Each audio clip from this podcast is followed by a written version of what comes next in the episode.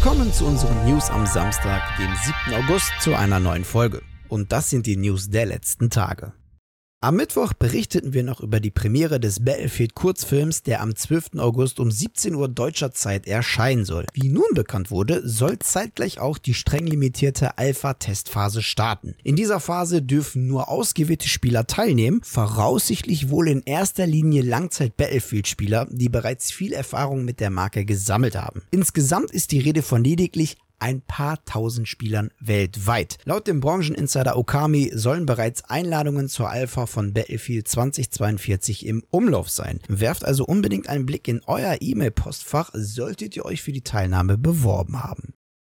Amazon hat den Release von New World, der eigentlich am 31. August hätte sein sollen, überraschend auf den 28. September verschoben. Auf Twitter veröffentlichte Amazon ein Statement, welches die Gründe der Verschiebung erklären. So habe man einiges an Erkenntnisse aus der Beta, die ja seit dem 3. August vorbei ist, gewonnen. Die zusätzliche Zeit, die man durch die Verschiebung gewonnen hat, soll dazu beitragen, einige Verbesserungen durchzuführen, Bugs zu beseitigen und die Stabilität zu erhöhen.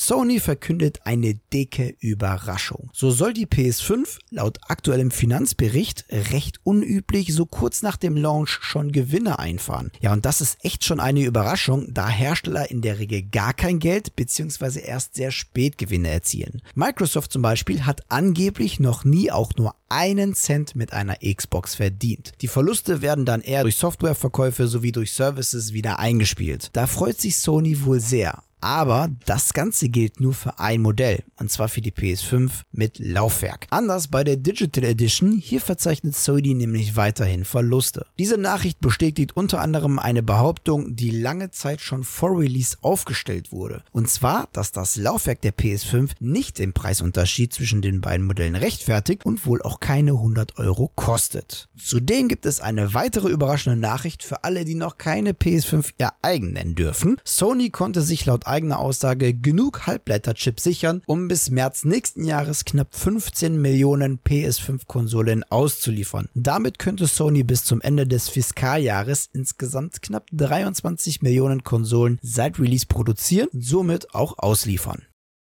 Twitch senkt die Abo-Preise. Statt bisher 4,99 Euro für einen Sub zu zahlen, werden künftig die Subs in Deutschland und Österreich nur noch 3,99 Euro pro Monat kosten. In den USA bleibt es jedoch weiterhin bei 5 Dollar. Somit ist das Abo hierzulande nun sogar einige Prozent günstiger als in den Vereinigten Staaten. Vielen von euch wird die Preissenkung sicherlich freuen, die Streamer wohl eher nicht, da alle Streamer davon betroffen sind und zukünftig nur noch 2 Euro statt 2,50 Euro erhalten. Dies gilt auch für Twitch Prime Subs, welche einmal im Monat ohne Zusatzkosten von jedem Amazon Prime Abonnenten genutzt werden können. Auf Twitter hat Gronk als Antwort auf die Preissenkung eine selbst erstellte Grafik geteilt. Diese zeigt, wie viele neue Abonnenten bei einer 50% Auszahlung, die ja bei den meisten gilt, jetzt nötig sind, um die fehlenden Einnahmen zu kompensieren. So benötigt man schon allein nur bei 10 Subs drei Abonnenten mehr. Ein mittelgroßer Streamer mit 1000 Abonnenten, der gerade mal so von Twitch leben kann, benötigt somit allein 251 Subs mehr. Sonst kassiert er zukünftig nur noch zwei statt 2500 Euro brutto nicht mehr lang und die Gamescom 2021 öffnet ihre digitalen Pforten. Und wie schon letztes Jahr wird auch dieses Jahr die Opening Night Live alles eröffnen. Die große Kickoff-Show soll am Mittwoch, dem 25. August um 20 Uhr mit dem Host Geoff Cayley starten. In den letzten Jahren wurden dabei diverse Spiele angekündigt, Trailer enthüllt, Gameplay-Premieren gezeigt und Überraschungen präsentiert. Und genau das soll auch in diesem Jahr in der 120-minütigen Show passieren. Geoff Cayley verspricht zudem, dass die Show einen Ausblick auf die größten kommenden Spiele der diesjährigen Saison und der kommenden präsentieren wird. Wer aber neben Sony wohl auch nicht dabei sein wird, ist Nintendo. Und das scheinbar, weil die Messe erneut ohne Besucher stattfindet. In einem Statement erklärt Nintendo Deutschland gegenüber der Gameswirtschaft, dass es Nintendo wichtig sei, dass Fans deren Neuheiten ausprobieren können. Da jetzt lediglich nur Trailer und Demos gezeigt werden können, ergibt also eine Teilnahme für Nintendo wenig Sinn.